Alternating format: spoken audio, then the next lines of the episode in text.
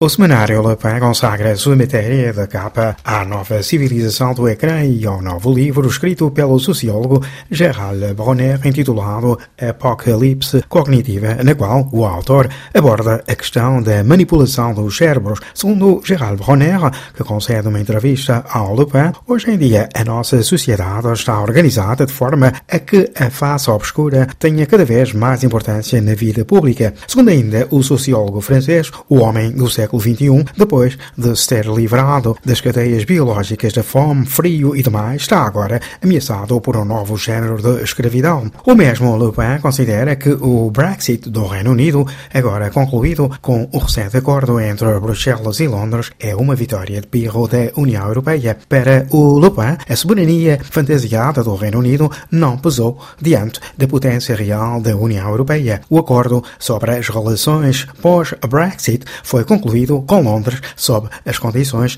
ditadas por Bruxelas. Por seu lado, o Lopes considera que 2020 foi o ano do encontro falhado entre a França e a África. 2020, segundo o referido semanário, devia ser o ano do reencontro entre a França e a África, porque o mesmo assinalava o 60 aniversário das independências da maioria dos países francófonos da África subsaariana e que Emmanuel Macron desejava que fosse o momento de uma nova relação com o continente africano. Segundo o Lopes, a temporada cultural africana em França foi agora adiada para meados de 2021 e o mesmo acontece com a Cimeira África-França que terá lugar dentro de um ano. Lopes acrescenta que Emmanuel Macron é o primeiro presidente pós-colonial da República Francesa a expressar claramente a ideia de que os destinos da Europa e da África deveriam estar ligados, mas ele é confrontado com os obstáculos da realidade. Segundo o citado semanário, não é fácil superar o peso da história.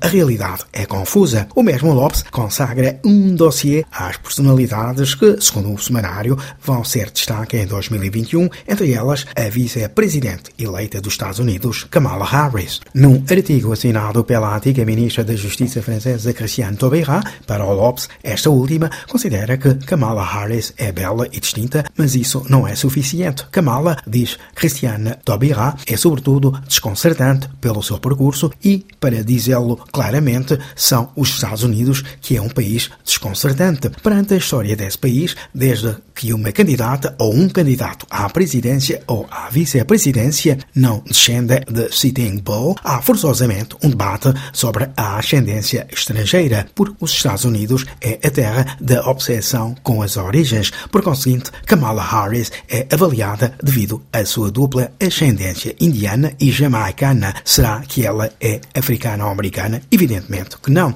Christiane Taubira afirma ainda que Kamala Harris está confrontada com os seus ideais políticos e os limites impostos à sua ação no âmbito do exercício das suas responsabilidades. Por seu lado, o L'Express destaca, através de uma entrevista exclusiva com o presidente Emmanuel Macron, a identidade da França e as 67 milhões de maneiras de ser francês, porque, segundo o semanário, a França é um país plural. Emmanuel Emmanuel Macron considera que tudo se agravou para os franceses no dia em que o país foi considerado uma potência média e isso, afirma Macron, não era verdade. Macron considera também que o que acontece é uma crise da eficácia e não da democracia. Quanto ao Courrier Internacional, consagrou um dossiê às mais belas histórias de amor através do mundo em tempo de pandemia, citado pelo referido semanário Rashid Amini, criador da aplicação Nanaya